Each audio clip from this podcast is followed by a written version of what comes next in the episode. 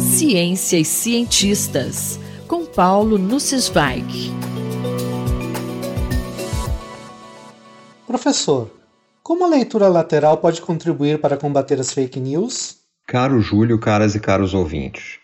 Além de uma pandemia de coronavírus, vivemos uma pandemia mais longa de desinformação, de fatos alternativos ou fake news. Em grande medida, isso se deve ao uso das redes sociais e à dificuldade natural em separar informações de fontes confiáveis da desinformação largamente disseminada. O ponto de partida da coluna de hoje foi um tweet do professor Mike Caulfield, da Universidade do Estado de Washington. Ele afirmava que um melhor letramento em desinformação pode ajudar nesse ambiente polarizado que vivemos. A maioria das pessoas não tem noção do tipo de informação que estão consumindo. Ele aponta para um artigo da Harper's Magazine, A Ansiedade dos Influenciadores, de setembro do ano passado, em que são descritas as carreiras de jovens que passam o tempo despejando conteúdo digital em redes como o TikTok. Enquanto um graduado de universidade nos Estados Unidos pode ganhar, em média, 50 mil por ano no início da carreira, influenciadores com um milhão de seguidores podem ganhar quantias como essa em um mês. E lá se vai minha eventual audiência jovem em busca de fortunas como essa. Achei muito interessantes as iniciativas em universidades norte-americanas para criar disciplinas ou módulos de disciplinas de instrução sobre leitura lateral em dois artigos recentes, os autores apontam resultados impressionantes obtidos com até 10 horas de instrução universitária. Recomendo a leitura do artigo de Jessica Brodsky e coautores, incluindo o próprio Caulfield, publicado em Cognitive Research em 2021, assim como o artigo de Joel Breakstone e coautores, publicado em Harvard Kennedy School Misinformation Review, também em 2021. Ambos os artigos são de acesso livre. O objetivo principal das aulas é apresentar aos estudantes as estratégias utilizadas por verificadores de fatos, fact-checkers, dentro do universo de informação digital. A própria terminologia é característica desse milênio.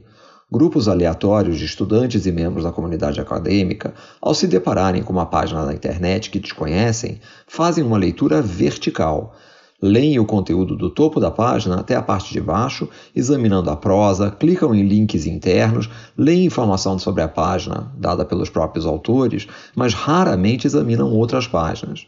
Em contraste, verificadores de informações rapidamente abrem outras abas, no eixo horizontal dos seus browsers, e começam a investigar aquilo que existe sobre a página em questão, quem são seus financiadores, qual a origem última das informações apresentadas.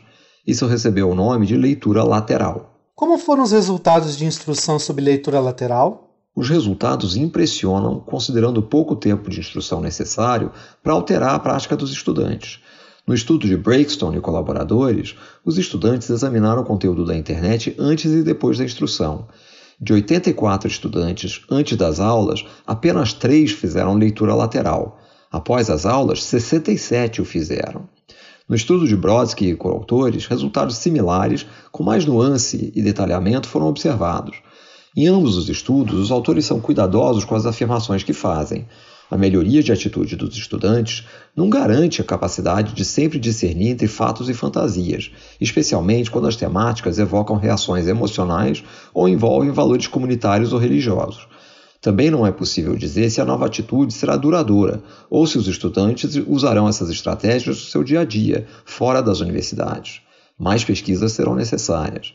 No nosso país, em que políticas públicas estão em curso sem qualquer embasamento em informações confiáveis, especialmente na saúde, iniciativas para reduzir a disseminação de desinformação seriam muito bem-vindas. Não é simples para a população em geral distinguir entre médicos defendendo tratamentos precoces e cientistas apontando que a sua ineficácia já foi demonstrada. Já mencionei aqui o termo ciência do culto à carga, cunhado por Richard Feynman. Numa ilha dos mares do sul, durante a guerra, vários aviões pousavam trazendo cargas com mantimentos ocidentais. Após a guerra, embora os nativos praticassem todos os rituais que observaram, os aviões não voltavam. Analogamente, não basta que uma página de internet pareça apresentar conteúdo verídico para que seja verídico. Aprender leitura lateral fornece um método para que as pessoas verifiquem por conta própria. Paulo Sensweig falou comigo, Júlio Bernardes, para a Rádio USP. Ciência e cientistas, com Paulo Nussensweig.